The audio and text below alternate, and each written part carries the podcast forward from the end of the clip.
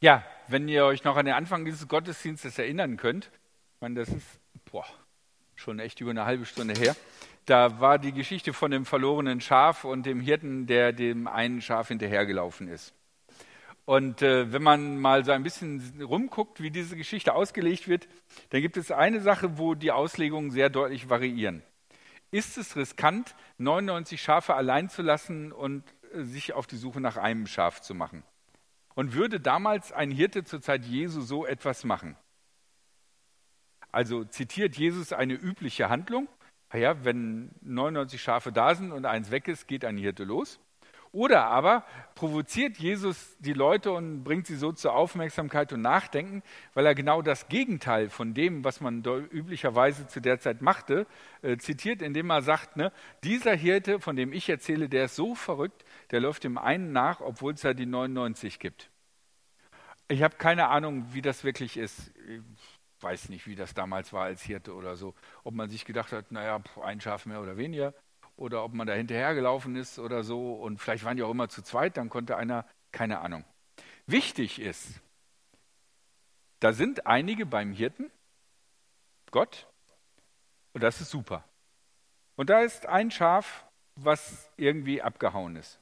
Und die Sorge des Hirten, also die Sorge Gottes, gilt nicht einfach einer großen Menge, sondern dem einzelnen Schaf.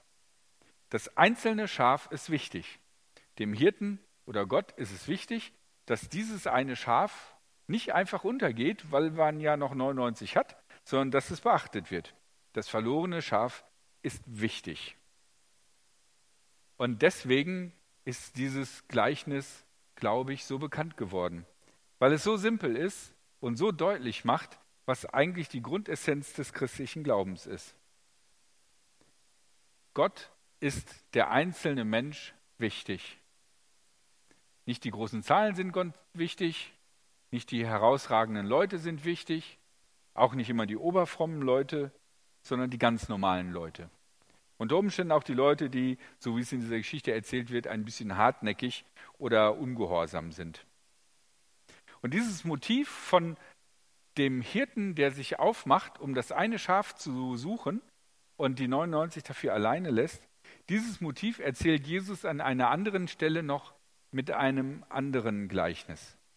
Und äh, daran wird deutlich, dass er zwei vollkommen unterschiedliche Gleichnisse nimmt für die gleiche Aussage, dass es eine Sache ist, die ihm wichtig ist, die nicht spontan nur an einer Stelle gesagt wird, sondern die sozusagen in der, der Verkündigung Jesu dieser Gedanke auch nochmal wieder auftaucht. Und diese zweite Geschichte, die möchte ich jetzt vorlesen. Die stammt aus dem Lukasevangelium. Also Jesus ist gerade durch die Gegend gelaufen und hat einen Zolleinnehmer zu seinem Schüler gemacht. Und der hieß Levi. Später gab Levi, der Zolleinnehmer, in seinem Haus ein großes Festessen für Jesus. Viele Zolleinnehmer und andere Gäste aßen mit ihnen. Da beschwerten sich die Pharisäer und die Schriftgelehrten unter ihnen bei den Schülern von Jesus. Warum esst und trinkt ihr mit Zolleinnehmern und schuldbeladenen Menschen? Jesus gab ihnen zur Antwort, nicht die Gesunden brauchen einen Arzt, sondern die Kranken. Ich bin nicht gekommen, um die, um die Gerechten zur Umkehr zu rufen, sondern die Menschen, die voller Schuld sind. Sie sollen zu Gott umkehren. Diese Geschichte ist aufschlussreich und ich glaube, in, andere, in ein bisschen abgewandelten Situationen kann man das heute noch genauso sehen. Die Frommen erwarten, dass Jesus sich um sie kümmert. Ich meine, dafür sind sie fromm und sind regelmäßig in die Synagoge gekommen. Dann darf man auch erwarten, dass da ein bisschen von Gott oder von Jesus jetzt zurückkommt. Aber interessanterweise geht Jesus gar nicht unbedingt zu den Frommen hin, sondern er geht zu den anderen hin, die wenig fromm sind. Und die sind für ihn keine Verstoßenen, in dessen Haus man nicht eintreten darf. Sie sind kein Abschaum, sondern in dem Bild, was Jesus gebraucht, sind sie krank und brauchen einen Arzt. Und das ist ein ganz wichtiger Gedanke, weil jeder wird mal krank. Jeder Mensch hat in seinem Leben, denke ich mal, äh, außer er hat Superkräfte, eine Krankheit durchgemacht. Und wenn Jesus hier als Bild für die Menschen, die weniger mit Gott zu tun haben, ein Bild der Krankheit nimmt, dann bedeutet das, das kann jeden treffen. Heute bin ich der Gesunde und du bist der Kranke. Morgen bist du vielleicht die Gesunde und ich bin der Kranke. Dieser sozial-religiöse Stempel, den die Frommen den Sündern gegeben haben, der geht nicht so schnell weg. Wenn du da einmal in der Gesellschaft ausgestoßen bist von den Frommen, da wieder reinzukommen, da musst du aber ganz schön lange buckeln und machen und tun. Aber so sieht Jesus das nicht.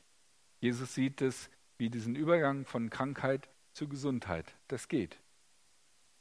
Jesus sieht also diese Menschen als nicht, das sind die Guten und das sind die, die verloren sind und mit denen brauchst du gar nicht erst anfangen, sondern er sieht die Menschen als in einer bestimmten Situation verhaftet.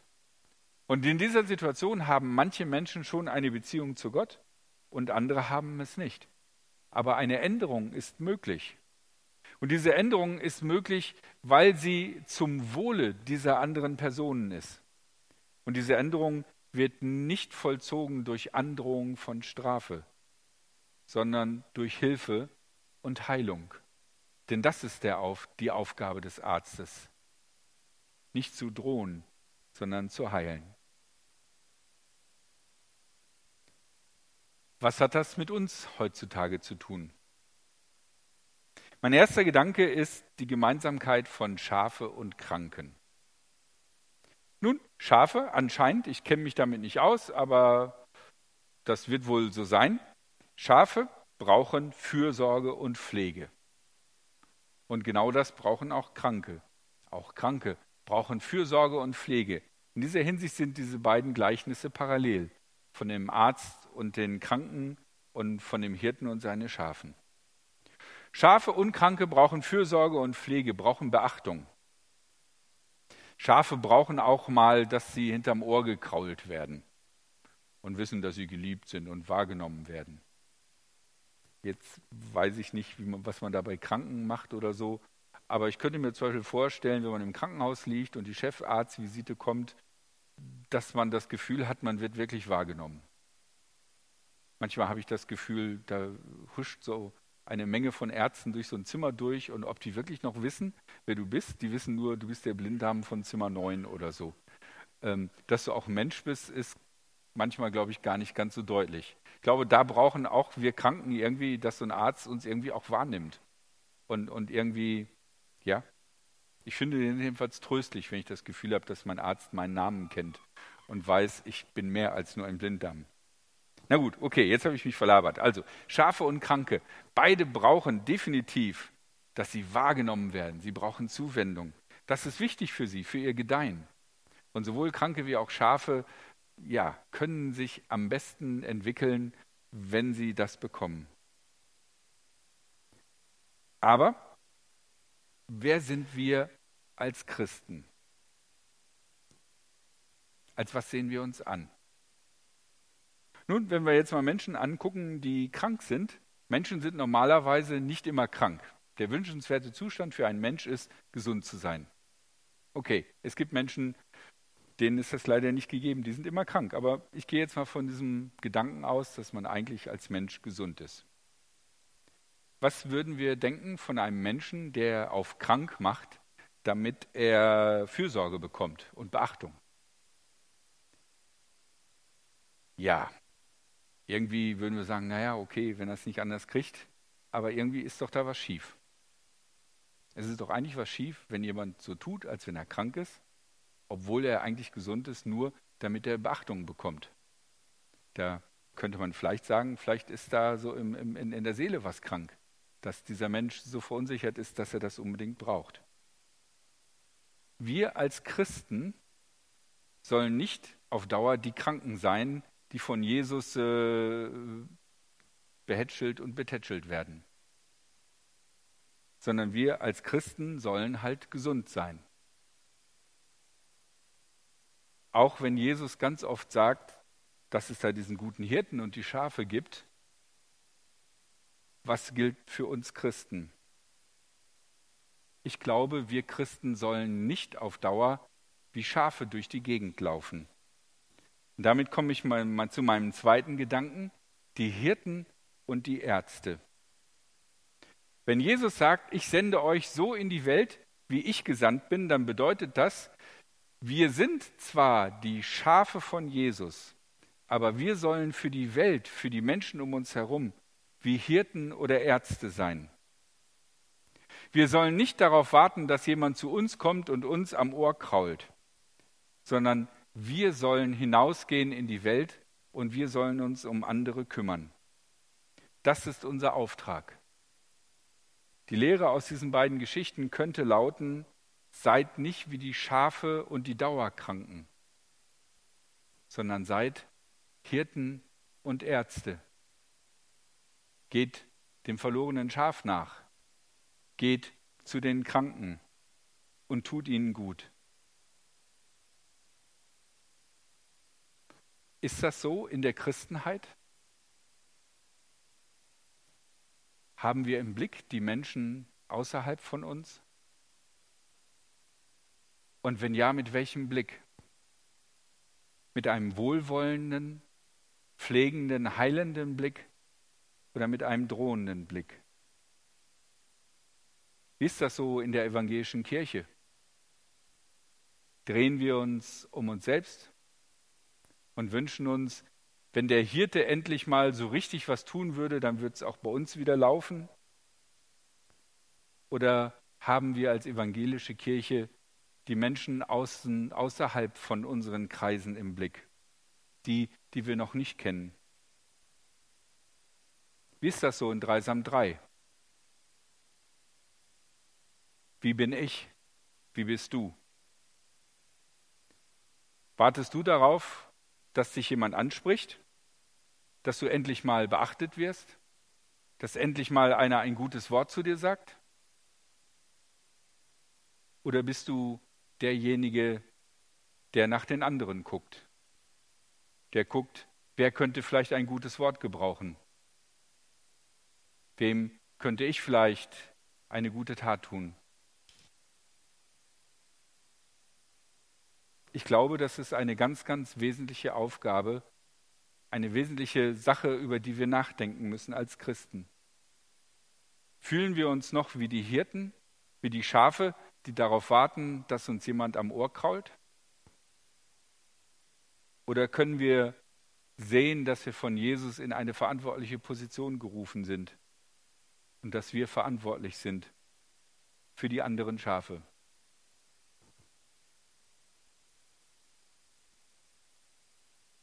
Ich sage jetzt was, wo ich mir vorstellen könnte, dass vielleicht der eine oder andere genervt ist. Aber es ist eine Sache, die mir schon ja bestimmt ein Dreivierteljahr irgendwie äh, ein bisschen Schwierigkeiten bereitet. Gleich kommen die Infos und dann werde ich sagen, hey, es gibt Kaffee, herzliche Einladung, aber wir brauchen noch zwei Leute, die abwaschen. So, ich stehe immer hier vorne und warte darauf, dass sich Leute melden.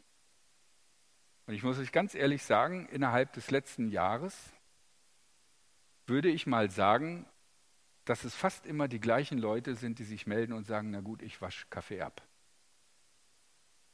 Ich bin aber sicher, dass mehr Leute Kaffee trinken, als nur diese Auswahl von 10, 12 Leuten, die ganz regelmäßig beim Kaffee hinterher noch mit sauber machen. Wie sehen wir unser Leben?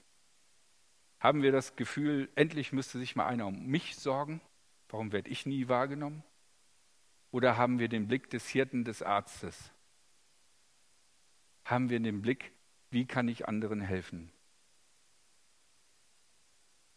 Ich glaube, wir sind berufen, nicht Schafe zu bleiben, nicht Kranke zu bleiben in dem übertragenen Sinne, sondern Hirte und Ärzte zu sein.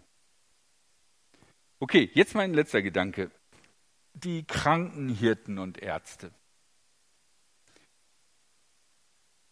Es gibt auch Leute in christlichen Gemeinden, und da trifft man auch eine ganze Menge Leute, die haben selber jede Menge am Hacken. Die haben echt eine Menge Probleme am Laufen. Und trotzdem versuchen sie immer noch irgendwie hilfreich zu sein und überall mitzumachen und, und, und was Gutes zu tun. Und so als Außenstehender, äh, was ist Außenstehender, so als Pfarrer denkst du dann, ja, Mensch, ey, das ist super, dass diese Person das macht, aber genau diese Person sollte eigentlich vielleicht mal ein bisschen kürzer treten, weil die hat gerade selber genug am Laufen. Wieso macht diese Person das und, und, und nicht jemand anders? Den Appell, den ich eben gesagt habe, mit den Hirten und Ärzten, kann nämlich sein, dass bestimmte Leute das deutlich hören, oh ja, ich müsste mehr machen. Und das sind die, die oft schon sowieso was machen. Und, und die anderen, die, die weniger machen oder die stärker auf sich bezogen leben und weniger auf nach außen gucken, die, die nehmen das gar nicht so wahr. Deswegen möchte ich deutlich sagen, es gibt auch kranke Hirten und Ärzte, Menschen, die immer bereit sind zu versuchen, zu helfen und zu machen und zu tun und die dabei oft an die Grenzen ihrer eigenen Fähigkeiten gehen, weil sie eigentlich selber auch genug am Laufen haben an, an Sachen, die gar nicht einfach sind. Und euch möchte ich sagen, vergesst den Punkt, den ich gerade eben erzählt habe. Gott segne euch und lasst mal los und locker und lasst die anderen mal ran.